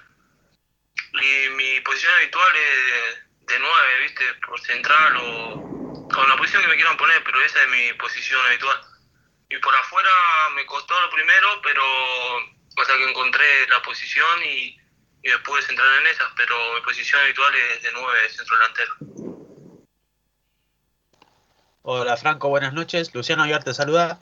Eh, yo te quería preguntar, ¿hace cuánto que vienen trabajando? Si bien hace muy poquito volvieron algunos amistosos, eh, ¿hace cuánto vienen trabajando en equipo y cómo venían trabajando, cómo llevan a cabo los entrenamientos? Y tío, la verdad, el equipo muy bien, estaba muy bien. Los amistosos demostramos que somos muchos que los demás. Hasta el equipo de primera demostramos que somos muchos. Y hasta teníamos para ganar varios amistosos, pero no se nos dio, pero no nos vemos que resaltamos mucho. Y estamos entrenando, tuve un parate de dos semanas, me parece, dos semanas, tres, que entrenamos muy bien por Zoom, por suerte pudimos conectar todos, pero estaban todos enfocados con la misma ilusión de, de pelear arriba y, y en la cancha se está reflejando mucho. Los puestos en el que uno pestanea ya, ya lo come. Estamos muy bien. Franco, buenas noches, ¿cómo andás? Te saluda Ignacio Carusi. Si no me equivoco, antes eh, formaban 4-3-3 y ahora forman 4-4-2. Eh, ¿Tus funciones ca- cambiaron? ¿Siguen siendo similares? ¿O, qué- cambió además de- del esquema? Y segundo, consultarte sobre tus orígenes. Eh, ¿Cómo se dio tu llegada al club? Y nada, ¿cómo se dio esto de terminar siendo 9? Tenemos po- diferentes posiciones, así, funcionamiento del equipo. El- la, la mayoría de los partidos estamos jugando a 4-3-3, pero por ahí vemos, planteamos cómo juega tal equipo y 4-4-2, ¿viste? Eso lo va viendo Cristian. Y mi llegada al club fue hace casi, creo que 8 años, en preinfantiles fue. Y, y yo me vine a probar de enganche a Temperley y y un día quedó una posición libre de 9 y ya me quedé de 9. Bueno, Franco, eh, en principio de nuevo felicitarte por el gol, por el buen trabajo que hiciste contra Almine y a seguir metiéndole para lo que viene, eh, que seguramente vas a tener de nuevo una oportunidad en el plantel y bueno, desde aquí, desde Temple y Babel, te mandamos un saludo. Dale, igualmente. Muchas gracias por la llamada y espero en cualquier momento estar ahí peleando un puesto arriba. Ahí pasaba por el aire de M1520 La Voz del Sur, Franco Ayunta, delantero de la cuarta de Temperley, que como repasábamos en el polideportivo, le ganó 2 a 1 a Villa Dálmine, que obviamente obtuvo una gran cantidad de resultados positivos, como decía recién eh, Luciano, en esta ola de enfrentamientos ante Villa Dálmine. Lucho, ahora sí vamos a completar con lo que resta del polideportivo. Sé que hay algo del hockey, hay algo de esports. Cuando gustes, todo tuyo. Bueno, Dani, arrancamos con lo que quedó más atrás, que fue el senior que se jugó durante la semana, creo que fue el día martes, si no me equivoco. Eh, por lo que fue la fecha 6 del torneo de Super Senior, el más 45, goleó 6 a 1 a 5 a 1, perdón, a Barraca Central con goles de Morsolín, del Castillo, Fernández y Catip. Después, el día sábado, la jornada del sábado, las chicas del hockey femenino tuvieron una jornada, perdón la redundancia, eh, de amistosos contra Lanús, eh, Lanús B. La primera cayó por 7 a 1, la intermedia empató 1 a 1, quinta ganó 2 a 0, la sexta también obtuvo un triunfo y fue por 3 a 1, la séptima cayó por 2 a 1, la octava ganó 2 a 0 y la novena, la novena goleó 11 a 0. Por su parte, la segunda disputó un amistoso, pero contra Verazategui y perdió por 3 a 0. Ahora sí ya pasamos a lo que es eSport. Eh, en el torneo de AFA Virtual, Virtual Liga, lo que es Pro Evolution Soccer, PES, eh, PlayStation 4, Temperley superó el jueves eh, a la noche, a las 23 horas, a Deportivo Merlo con un empate 2 a 2 de local y de visitante obtuvo el triunfo por 4 a 3. Eh, esto fue por los 16 del, del torneo. Ahora deberá enfrentar a Huracán. Se está viendo si, si se juega el martes o, o, el jueves de esta semana por, por los octavos del mismo torneo. Y por otra parte, en lo que es FIFA, Temperley eh, se encuentra séptimo en la, en la tabla de la Superliga con tres triunfos, un empate y dos derrotas. Eh, el gasolero tiene 10 puntos y está a solo 4 del puntero de, la Superliga, que es Independiente de Avellaneda, que llegó a 14. Y bueno, Dani, esa es toda la información. Eh, ya habíamos repasado lo, de las inferiores. Eso es todo, Dani. Perfecto, Lucho. Muchísimas gracias por este repaso. Ahora sí, antes de irnos a la tanda, me gustaría preguntarle a Ignacio Carusi, volviendo un poco a lo que tiene que ver con el balance de esta primera parte de, de la temporada para Temperley cuál es su punto de vista, cuál es su mirada respecto a, la, a, lo realizado por el equipo de Ruiz en esta primera parte del torneo. Nacho. Bueno, está claro que ha sido una primera ronda muy regular, donde Ruiz por momentos encontraba el equipo, después se perdía y así varias veces, fue probando mucho, eso no hay que negarlo, la verdad que probó, probó y probó, y creo que ahora encontró el equipo bien, capaz es un poco tarde, pero bueno, eh, una primera ronda, eh, si no me equivoco, está, no está tan lejos eh, de lo que son los puestos reducidos. Así que yo creo que con una buena segunda etapa, segunda ronda, tranquilamente puede aproximarse. Lo que sí, creo que se vio que hace falta algún que otro refuerzo, además de, del central diestro que están pidiendo, porque o por lo menos ese puesto dárselo a un juvenil, caso como es el lateral, Bustos que no termina de, de cerrar, Vivanco que se, nota que se siente incómodo de tres, y quizás es el momento de darle la oportunidad a Souto. Después, algunas que otras cosas quizás no tan, tan importantes como, por ejemplo, eh, definir el 9 si bien Pumpido es el, es el 9, eh, creo que habría que ver qué pasa en el banco suplente, porque tenés dos, dos delanteros muy diferentes para mí. Y hay, por momentos entra un, uno, por momentos entra otro. Y creo que quizás lo que le vendría bien a uno de los dos es que se lo siga poniendo, eh, que se le dé la confianza, ¿no? Por ejemplo, hay partidos en los que está cansado y entra, y entra Molina, y quizás el partido no es para Molina. Entonces, bueno. Eh, después, bueno, me gustaría que recupere, que vuelva a citar nuevamente jugadores como Paiva. Creo que le puede dar una frescura a la mitad de la cancha, más que nada cuando sale o está cansado a Lione. Pero bueno, son, son, son cosas que quizás Ruiz las irá viendo, los irá probando a ver si, si están listos o no, porque bueno, hay varios que probó y él no los siente listos para, para hacerlos jugar. Pero bueno, ese para mí es el, el balance de esta primera ronda, es un torneo irregular donde terminó encontrando el equipo, creo que terminó encontrando la forma, porque si bien todos queremos, la verdad, el fútbol jugando lindo, creo que la Primera Nacional es un torneo tan, tan, tan, igual, eh, tan igualado que ante el mínimo error, más allá de que vos juegues muy bien, podés perder los puntos y eso te, deja fuera. Entonces creo que con este 4-4-2 que, que, que, formó ahora, donde la mitad de la cancha, verdad, está, está bancando bastante el equipo, eh, es, es, la forma. A lo que sí yo le cambiaría algo es quizás el ingreso de, Toledo en ese doble 5 con, con Díaz y un volante más ofensivo por afuera, como Villagra. Creo que eso quizás terminaría dando el equilibrio que necesita en cuanto a, al retroceso y luego a, a la parte del ataque. Porque si bien Toledo cumple esa función por afuera, puede, puede hacerlo, eh, por momentos se necesita otra cosa, quizás se necesita una gambeta, y no lo veo tan, tan, tan metido en esa, en, esa, en esa parte del juego.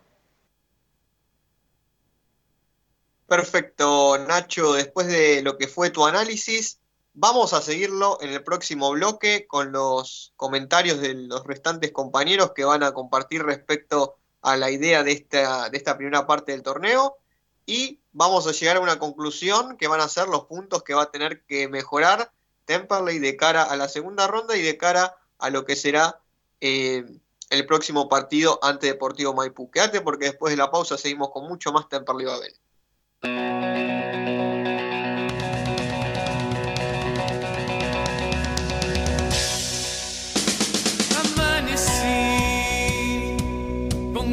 de pegar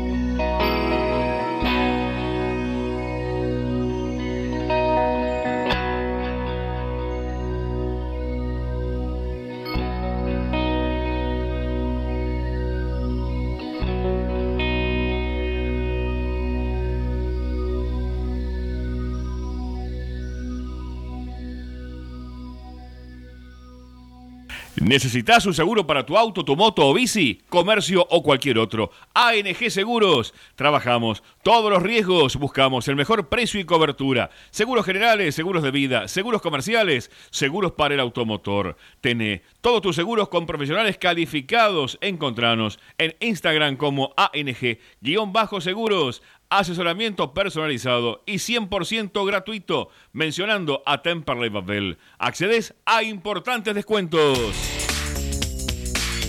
Descarga la aplicación oficial de La Voz del Sur en tu celular. Ingresa a la tienda de tu dispositivo, buscanos como La Voz del Sur, descargala y ya podés disfrutar de la programación de AM 1520 La Voz del Sur, estés donde estés.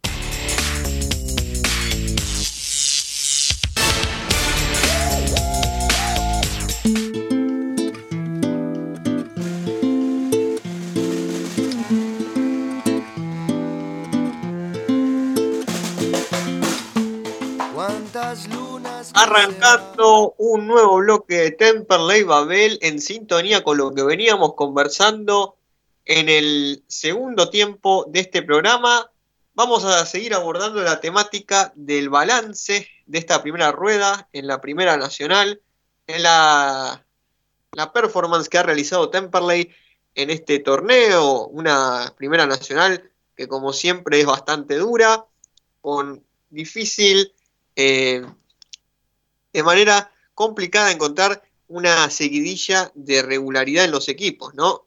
Quien pueda hallarla siempre es el equipo que al menos pelea hasta el final del campeonato o que termina erigiéndose entre los mejores equipos.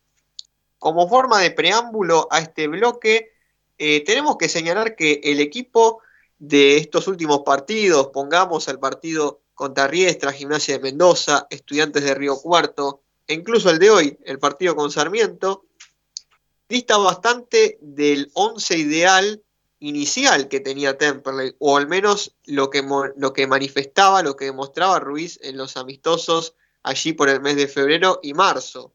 Aparecieron figuras como Sosa, Díaz, Toledo y Contreras como novedades en el equipo, llegó Gastón Bojanich, se consiguió la habilitación de Facundo Callejo y se marcharon Brian Machuca y Lucas Valdunciel. Agustín Campana, se ganó la titularidad a base de buen rendimiento, pero sufrió una lesión grave. En fin, un torneo con altibajos, pero con algunas conclusiones para analizar. Como ser que Temperley necesita mejorar en la faceta defensiva, ya que se ha mostrado endeble en esa zona. Se marca en zona en los balones detenidos, se recibieron seis goles de cabeza y tres de tiro libre. Díaz, Alión y Contreras fueron los más regulares en este torneo. Se debe apuntar como primer objetivo clasificar a la Copa Argentina y eventualmente aspirar al cuarto puesto para el reducido. Temperley debe perder menos y cuando no se puede ganar, empatar. Destacando, por supuesto, la participación de los juveniles en este último tiempo, abogando también porque se incluyan cada vez más eh, de estos futbolistas. Yo planteaba hoy en el grupo que tenemos que se le dé alguna oportunidad a Pedro Souto allí por el lateral izquierdo, ya que Vivanco y Bustos lo están encontrando el mejor de sus rendimientos. Vamos ahora sí a complementar los análisis con la palabra de mis compañeros. En primer lugar, voy a darle la palabra a Lucas. Todo suyo, el análisis que usted desea hacer respecto a este primer tiempo de Temperley en la categoría, la primera rueda, Lucas. Bueno, Dani, si hablamos de Temperley, hablamos de irregularidad. Es una realidad, Temperley fue un equipo irregular desde la segunda fecha, que es cuando empezó a jugar Temperley que empieza con una victoria y después con cuatro derrotas al hilo, eh, con un, con, sin hacer goles, con un nivel futbolístico bajísimo.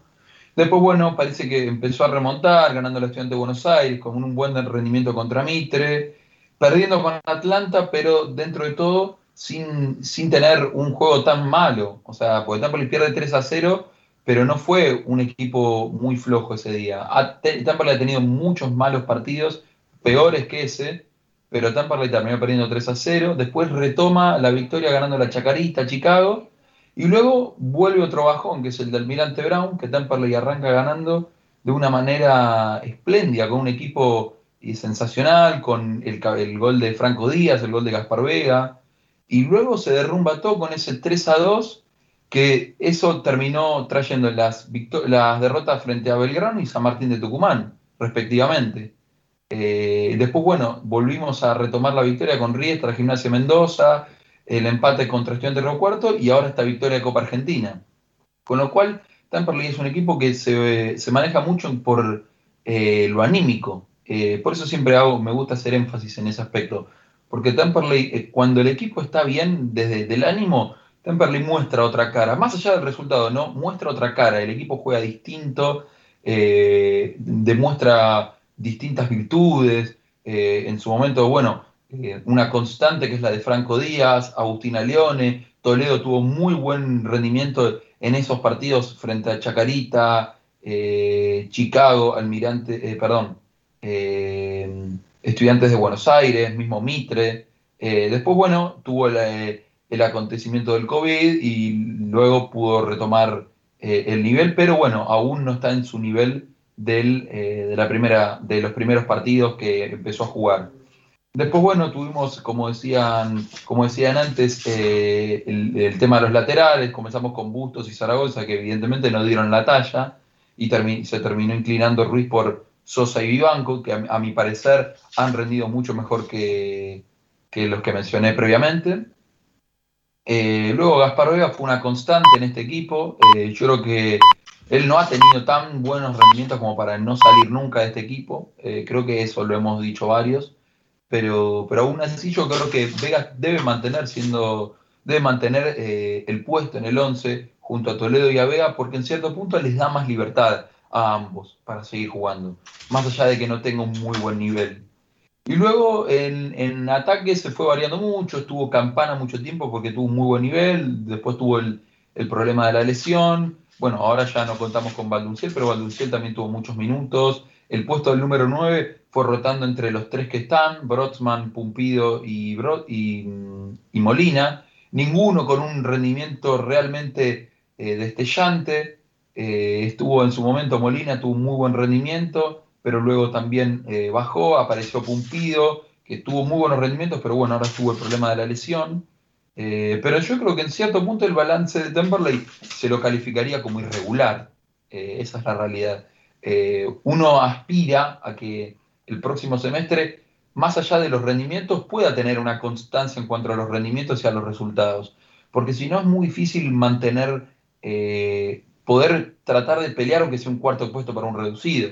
Eh, pero insisto, como dije en, la apertura, Temperley tiene, eh, tiene los jugadores, a mi parecer, y tiene, está en la tabla medianamente cerca de poder, aunque sea llegar a un cuarto puesto reducido.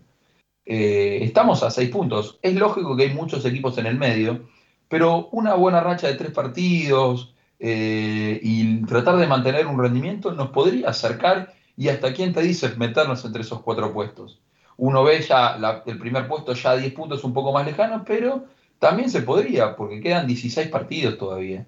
Pero bueno, eh, no hay que ilusionarse tan rápido, falta mucho por mejorar, mucho por trabajar pero yo creo que este es el camino, ¿no? A partir de una solidez defensiva y luego tratar de mejorar en tres cuartos de cancha. Pero eh, la realidad es que este, este semestre eh, fue irregular, pero dejó cosas buenas, a, comparación de cómo creíamos que iba a, darse, a desarrollarse este semestre con respecto a, como recién mencioné, los primeros partidos. Me prendo un poco a lo que decía Ignacio en el bloque anterior a lo que acabas de decir, Lucas si Temperley logra encontrar el funcionamiento para esta segunda parte del torneo y consigue estar en por lo menos los primeros siete puestos, garantizando de esta manera la participación en la próxima Copa Argentina, imagino que en esta idea de proyecto a largo plazo que presentó la comisión directiva, contratando a Fernando Ruiz por dos años, si llegara a encontrar una base confiable o una, una base un poco más moldeada para lo que tiene que ver con el torneo próximo, si se lograra mantener una buena cantidad de esos jugadores que hacen al once inicial de este Temperley edición 2021, en el segundo año, en el segundo año de Ruiz, al frente de Temperley, eh, si la situación económica mejora, si la pandemia también eh, finaliza poco a poco, imagino que ya se va a apostar algo más y trayendo alguno que otro refuerzo de nivel, podría hacerse algo bastante interesante para la próxima temporada. Estoy hablando a futuro, pero también eh, esto se relaciona con lo que se ha dicho desde la comisión directiva, el proyecto a largo plazo, que tiene el actual torneo del 2021 como una suerte de transición. Para culminar nuestro análisis y el balance ya de esta primera parte del torneo de Temperley, le doy la palabra a mi compañero Luciano Aguiar para que nos diga cuáles son sus opiniones de este Temperley edición 2021. Lucho. Bueno, Dani, eh, yo lo había remarcado hace un par de fechas atrás, creo que dos o tres fechas previo a, donde estamos situados hoy. Temperley es un equipo eh, regular en lo irregular, o sea, un equipo que ha ganado y ha empatado sacando a gimnasia contra equipos que están de mitad de tabla para abajo. Eh, estoy hablando de Chacarita hacia abajo, creo que Temperley no ha conseguido un buen resultado está bien que Temperley podría estar en mejor posiciones, eh, mejores posiciones de no haber sido por, por ese, esa derrota en, el Mar del Plata o ese partido que se le escapa frente al Almirante Brown. Y obviamente Temperley, el gasolero, podría haber conseguido algún que otro punto más de local.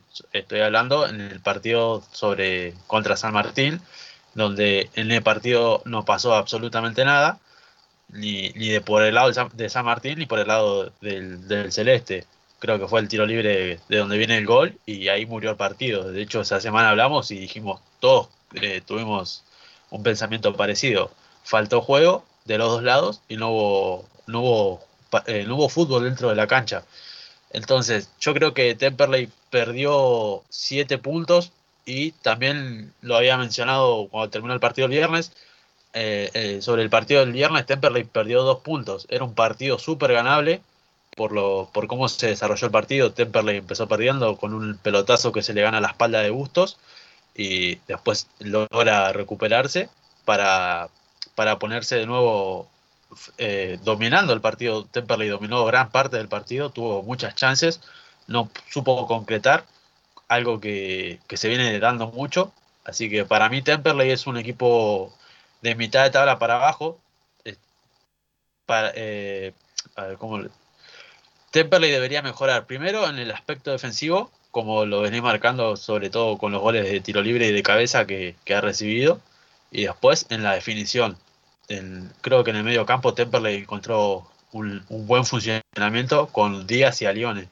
Eh, las asociaciones que hay entre ellos, tal vez se sume Toledo cuando estaba Campana que, que también lo podían hacer. Eh, ahora con Contreras, que últimamente viene mostrando un buen nivel.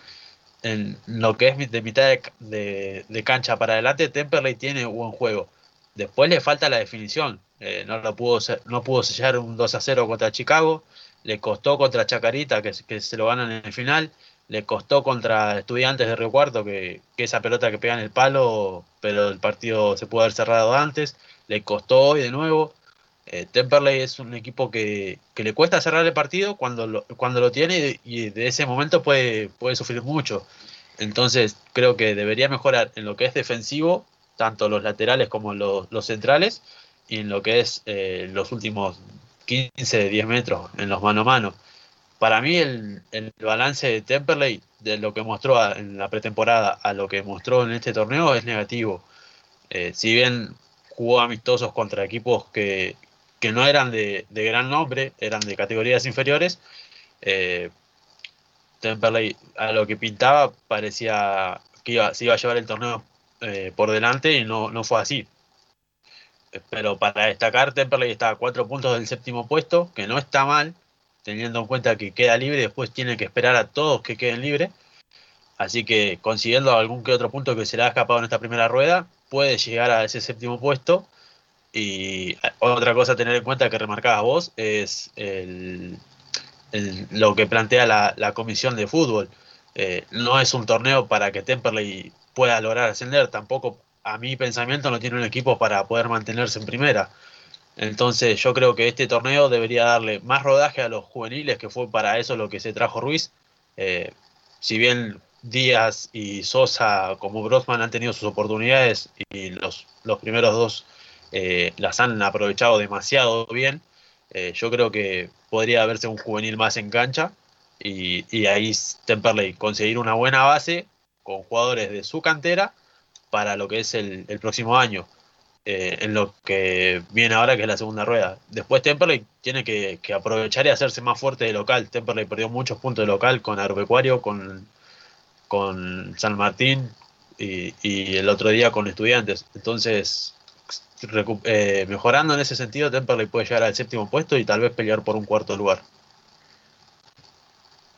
Muy bien, Lucho, ha sido muy completo tu análisis. De esta manera cerramos un poco lo que tiene que ver con el balance de la temporada de, de Temperley en esta primera parte, esperando por supuesto lo que será la segunda mitad de torneo, en donde esperamos que el equipo pueda encontrar un poco más de eso que se llama regularidad. De esta manera nos vamos a la última tanda, quédate porque después de la misma seguimos con más Temperley Babel. Te vuelves parte de mi ser en mis palabras. Estás aquí tocando el centro de mi alma. Como un eclipse sin final de sol y luna. Como lo eterno del amor en una alianza. Podría ser que el mar se junte con el cielo para lograr la inmensidad que hay en el vuelo que me regalan tu mirada y tu desvelo.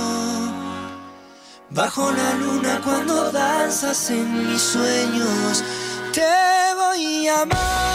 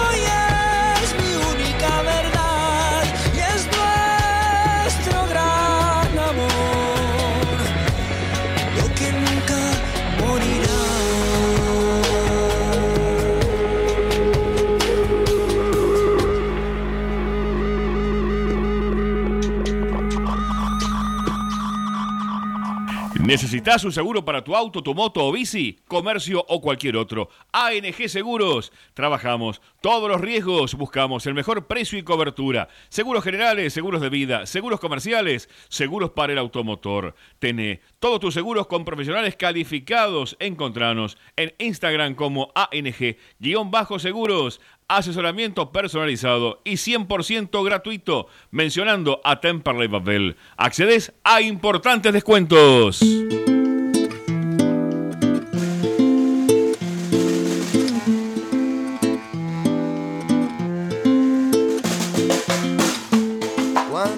Arrancamos el último bloque de Temperley Babel. Vamos a tener una entrevista especial después de lo que hicimos en este programa, que fue básicamente un balance general del torneo de Temperley en la Primera Nacional. Repasamos también todo lo que dejó el triunfo del gasolero ante Sarmiento en la Copa Argentina. Y como indicamos en el primer bloque del programa, eh, en estos días el Super Senior más 45 tuvo una gran presentación y le ganó Barraca Central por 5 a 1 con goles de Morsolín, del Castillo Fernández y un doblete de quien está del otro lado del teléfono. Vamos a estar conversando con Diego Catip, jugador del senior del Club Atlético Temperley. Diego, buenas noches, ¿cómo estás? Te saluda Daniel Comparada. Hola, ¿cómo están? ¿Cómo estás, Daniel? ¿Cómo están todos ahí? Todo tranquilo por acá, Diego. Bueno, en principio preguntarte cómo, cómo fue el regreso del senior. Sabemos que hace un tiempo está jugando eh, para Temperley. ¿Cómo, ¿Cómo se desarrolló este partido en donde tuviste la posibilidad de convertir dos goles? Bueno, el tema del senior ya hace, sin contar el año pasado, obviamente por el tema de la pandemia, eh, ya hace dos años que venimos juntos, un grupo, un grupo la verdad que de grandes personas, humanamente extraordinario, y bueno, después dentro del campo de juego obviamente siempre se quiere ganar, pero la idea es ir a pasar un, un rato, un momento agradable, hacer lo que nos gusta y divertirnos. Así que contento, contento. Yo ya 2019 fui goleador del torneo, eh, me dio la posibilidad de, de participar en un partido para la selección argentina senior y, y bueno, este año arrancamos en marzo, se jugó un partido y después, se, eh, perdón, miento, se jugaron tres partidos, eh, después se paró y ahora volvimos eh, hace tres partidos donde los últimos dos ganamos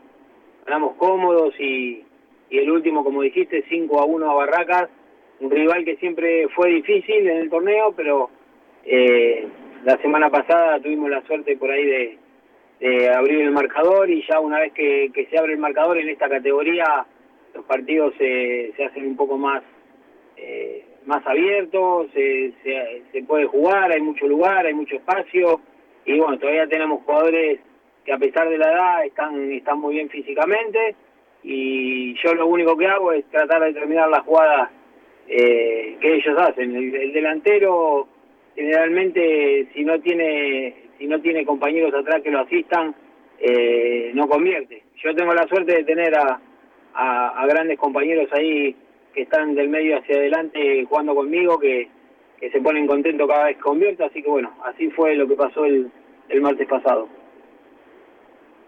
Abrimos la ronda de preguntas con mis compañeros, empezando por Julián. Hola Diego, ¿cómo estás? Julián Lanes te saluda, buenas noches. Bueno, consultarte cómo fueron estos dos goles, esta, esta gran victoria del equipo. Y por dónde crees que, que pasa el, resumen de esta victoria. Bueno, los goles, el primero fue un, pase, eh, fue el segundo del, equipo, el primero creo que lo hizo el Chucky Orellana, si no me equivoco, o Fabián Morcelli, no me acuerdo, pero el, el, mío, el primero mío fue un pase encortado de Gustavo Gamarra, eh, los agarra los defensores saliendo y bueno, eh, defino entre las piernas del arquero y el segundo un saque largo de, de Gavinazo, el arquero, eh, la pelota voló, viajó toda la cancha, le picó adelante al defensor y, y bueno, eh, piqué a la espalda del defensor viendo que le iba a pasar la pelota y así fue y cuando salió el arquero la toqué un palo antes que antes que llegue a tocar el piso y la verdad que fue un lindo gol. Y el resumen del partido, nada, como te dije recién, tuvimos la, la suerte por ahí al principio, en, en esta categoría generalmente los rivales estudian un poco, eh, se juega un ritmo muy, muy, muy despacio, muy tranquilo, manejando la pelota, eh, hasta que bueno, las máquinas empiezan a entrar en calor, somos gente grande y, y por ahí necesitamos eh, 10, 15 minutos para, para entrar en calor con, con la pelota y agarrar ritmo de juego. Y bueno, tuvimos la suerte de convertir el primero y como te dije recién, ya después el partido se abrió. Ellos lograron empatarnos con un penal, una, una única llegada que tuvieron. eh, se encuentra con un penal y bueno, después eh, pudimos hacer el segundo y ya el segundo tiempo fue todo nuestro. Ellos se quedaron con un jugador menos y bueno, eh, más a nuestro favor. Tuvimos la pelota, se jugó y se podrían haber hecho eh, algún gol más. Pero, pero bien, que creo que lo más importante es que se, se jugó buen fútbol y se trató bien la pelota, que es lo que tratamos siempre.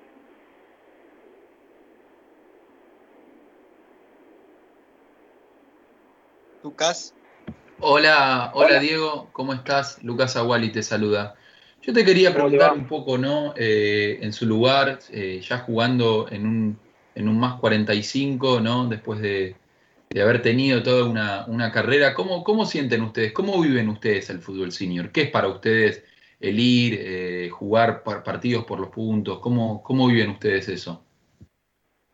Y es una manera una manera de sentirse todavía jugador, más allá de que uno, el que jugó al fútbol siempre, toda la vida se va a sentir jugador, pero quizás tener la suerte de ponerse una camiseta, en este caso la de Temperley para nosotros, para todos los muchachos que estamos ahí, porque creo que pasa algo, en el enseño del Temperley pasa algo que por ahí no pasa en todos los seños, que es que todos los que estamos en el grupo hemos hemos jugado en el club, ya sean inferiores o hemos tenido por ahí la suerte de jugar en primera, pero todos hemos vestido la camiseta de Temperley.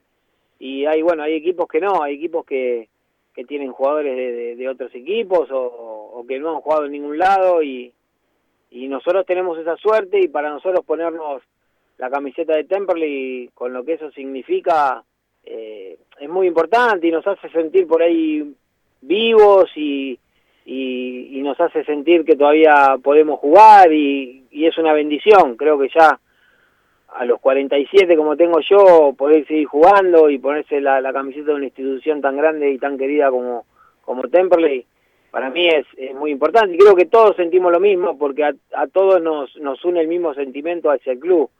Cuando digo todos, hablo de, todos los muchachos que estamos en el grupo. Eh, así que más o menos eh, es eso, es, es sentirse todavía un poco jugador, por más que sea un torneo amateur, pero bueno, sabemos que está eh, está organizado por una entidad eh, como es la, ¿cómo se llama? La, la asociación y, y bueno, como te dije, es, es muy importante y es sentirse todavía un poquito jugador. Diego, buenas noches. Luciano Aguirre te saluda. Yo te quería preguntar Hola, acerca ¿cómo de, de qué cambió eh, respecto a, a la parte previa al parate que hubo por la pandemia eh, con, con la actualidad del señor. ¿Qué, qué se puede ver? ¿Qué, qué se dejó de, de usar? ¿O qué cuidados aumentaron o, o disminuyeron en ese sentido?